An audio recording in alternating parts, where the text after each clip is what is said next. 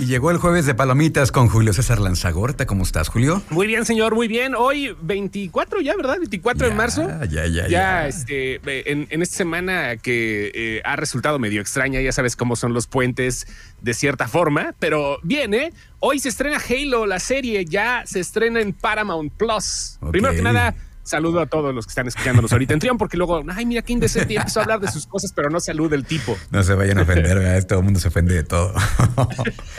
si no vaya a ser una ofensa, no, es cierto, buena onda. Saludos a todos. Bueno, hoy estrenaron Halo. ¿Ya? Por fin, después de un montón de tiempo que estábamos así con la duda, ay, ¿qué pasó? ¿Qué onda con Halo? Este, ¿qué tranza? ¿Qué, qué, qué ondita con eso?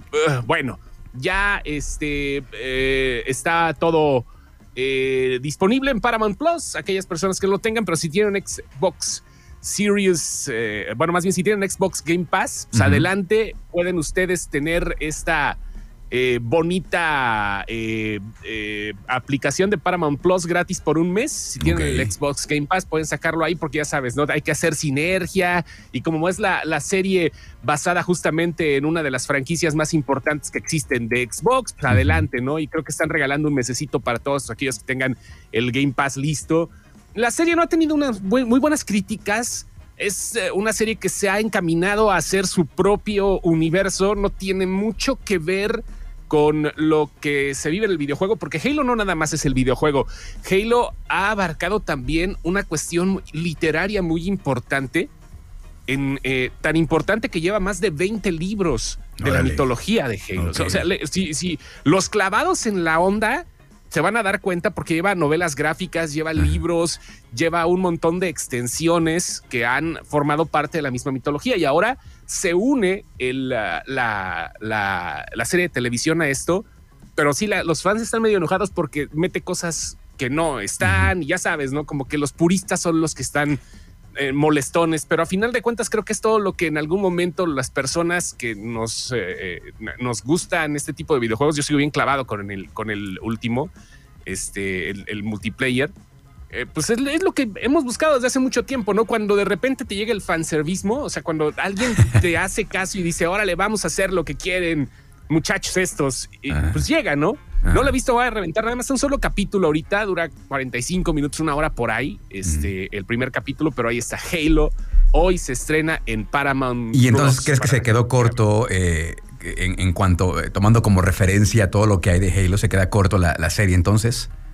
Eh, no, no que se quede corto, es que pues apenas han sido pocos capítulos, no podemos este, estar abundando tanto porque pues eh, eh, generalmente cuando hacen este tipo de, de, de, exposiciones no lo hacen para la prensa, no hacen con toda la temporada, no, sino muestran unos cuantos capitulitos nada más y es lo que hacen, pero este, tengamos a, consideración que lo que vendrá seguramente, bueno, ha tenido problemas con el showrunner, eh, no ha sido eh, tampoco internamente algo que hayan sacado bien a la primera. Este, hay problemitas en la producción, pero esperemos que por lo menos las, las eh, cuestiones de los clavados como nosotros pues sean bien correspondidas, ¿no? A ver qué tal. Entonces, muy atropellado el lanzamiento de la serie de Halo no ha atropellado el lanzamiento, más bien creo que es un poquito complicado. Todo es, que Halo es una obra magnánima, cumple 20 años, al igual que Xbox. No creo que haya sido tan fácil, por lo menos para las personas involucradas, lograr un consenso en una obra tan grande como lo es la mitología de Halo. Ese, es el, ese es el gran problema, ¿no? El consenso, literalmente. Ok, muy bien. Pues entonces ya estaremos viendo.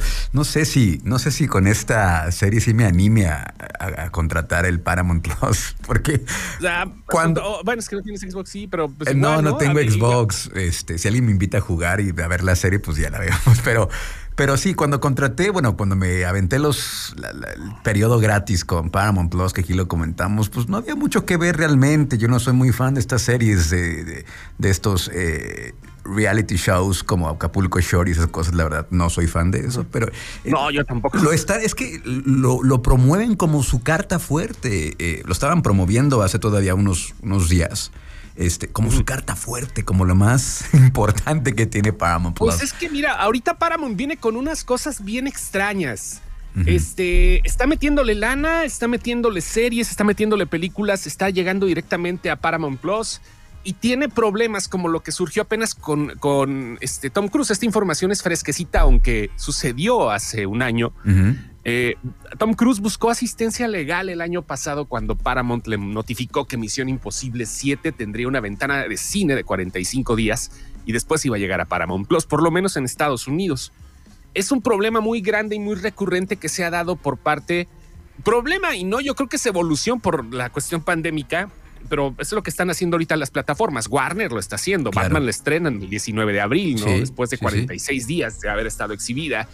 Y así le van a hacer con todas las películas, ¿no? Y, van a llegar momentos en los que los estudios que tienen su propia eh, su propio servicio de streaming, lo van a hacer, porque pues es el negocio, ¿no? O sea, a final de cuentas lo ven como una ventana. Batman no le ha ido mal, son 600 millones de dólares, puede acabar en 800, 900 millones alrededor del mundo pero la van a estrenar en HBO Max el 19 de abril, sin lugar a dudas, ¿no? Spider-Man lo hicieron de otra forma, Spider-Man, que por cierto ayer estuvimos en la entrevista en la página de Facebook, bueno, sin excepción en, YouTube, en Twitch y en Facebook tuvimos a, Alberto Bernal, la voz de Tom Holland, y estuvimos platicando mucho sobre la película. Estuvo muy bueno, es muy, muy interesante la voz oficial de Tom Holland ahí, eh, eh, echando charla sin excepción.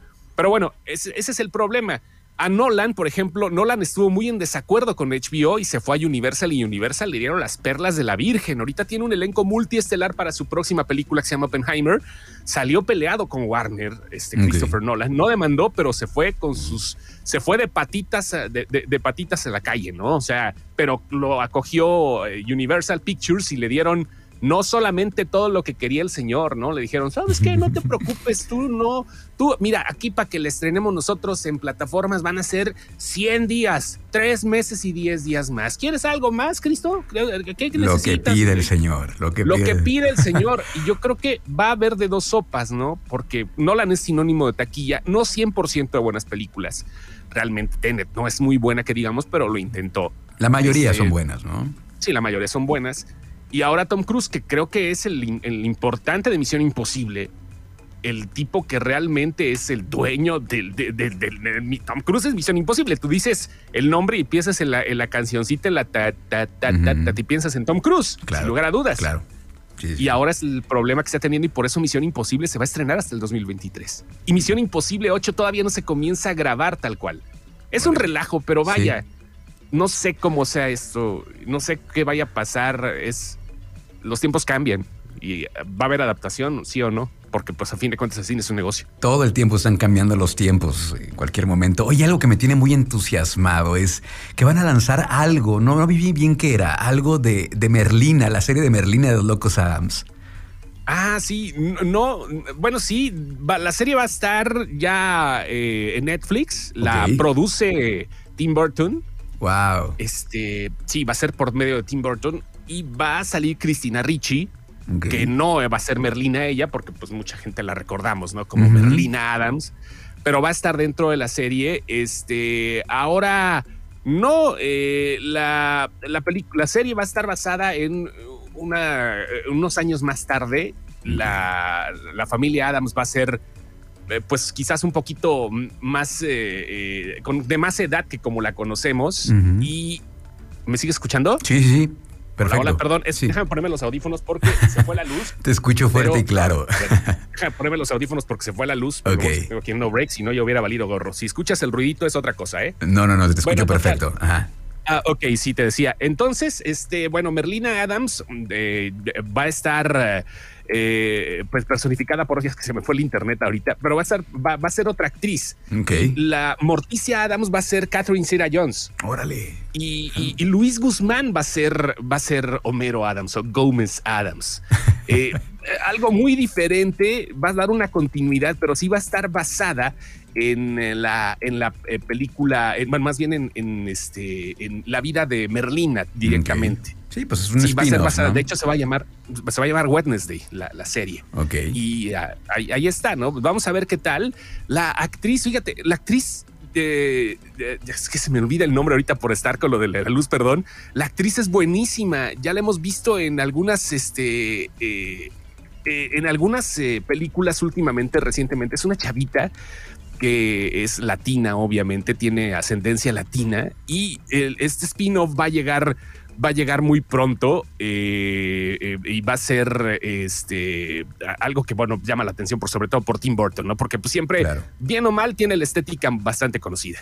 Es lo que nos encanta a los fans de Tim Burton. Oye, eh, ayer tuvimos, hablando de cine, ayer tuvimos la premiere de esta película que se llama Al límite de la venganza, una, una premier muy concurrida. Este, es una película que se filmó en Guanajuato con apoyo del gobierno del estado.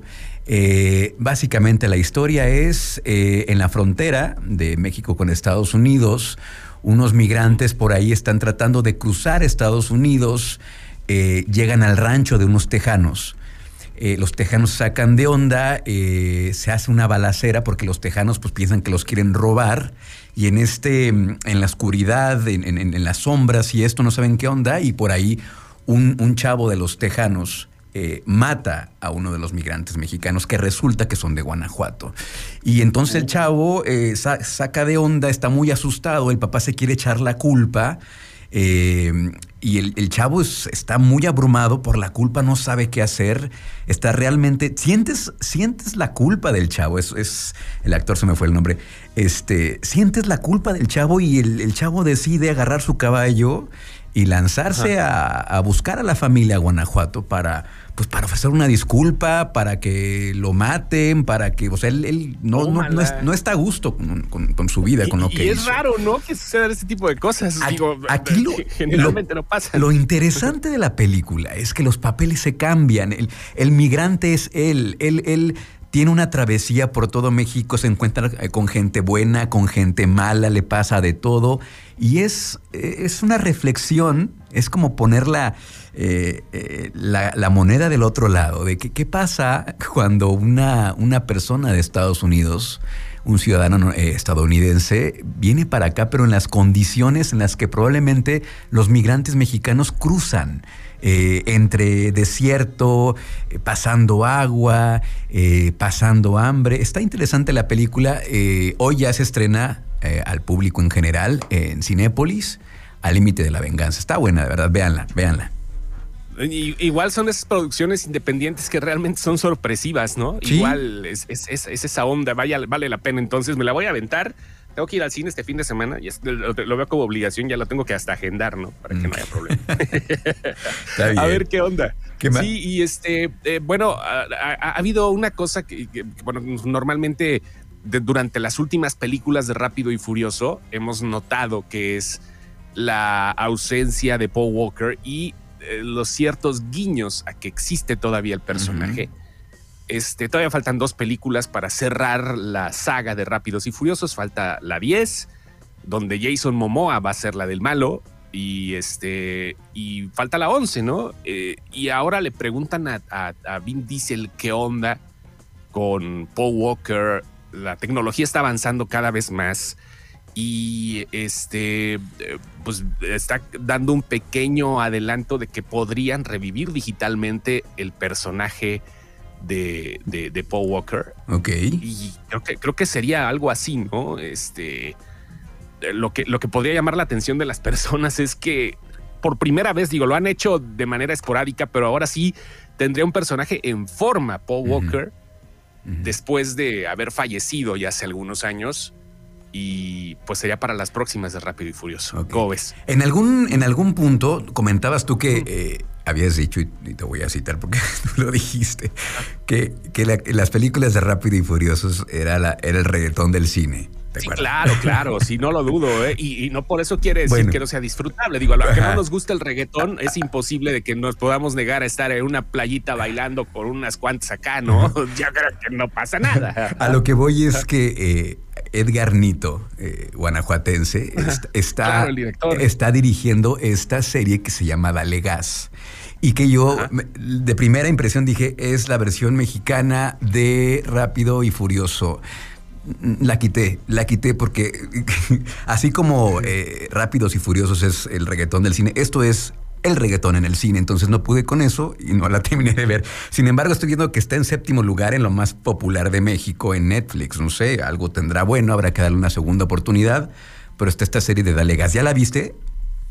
No, no, no, no, no la he visto. No, no sé si la vaya a ver tampoco. ¿eh? Ok, bueno, habrá que darle una segunda oportunidad.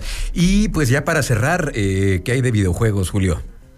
Bueno, de videojuegos, eh, hay eh, poquitas cosas, pero muy interesantes. A la gente que le gusta Fortnite, eh, pues en la última actualización quitaron el modo de construcciones. O sea, las construcciones era algo básico para poder hacer tu fuertecito y pasarla bien, ¿no? Ahí, que, que, no te mataran tan rápido. Y parece ser que ahora sí las, las construcciones se van a desaparecer por completo. Es lo que tiene este, planeado Epic Games de forma permanente están tratando de remover esta mecánica y bueno, pues va a ser un cambio radical en el juego que ya lleva algunos años siendo uno de los más potentes en cuanto a, eh, a, juegos competitivos, ¿no? Los famosos esports. en fin, creo que es, creo que es ese asunto, ¿no? a la gente que está eh, metida en este terreno de Fortnite sabrá a lo que me refiero y vaya, eh, es una evolución tal cual. A muchos no les va a gustar, pero va a vender más y va a jalar a otra gente y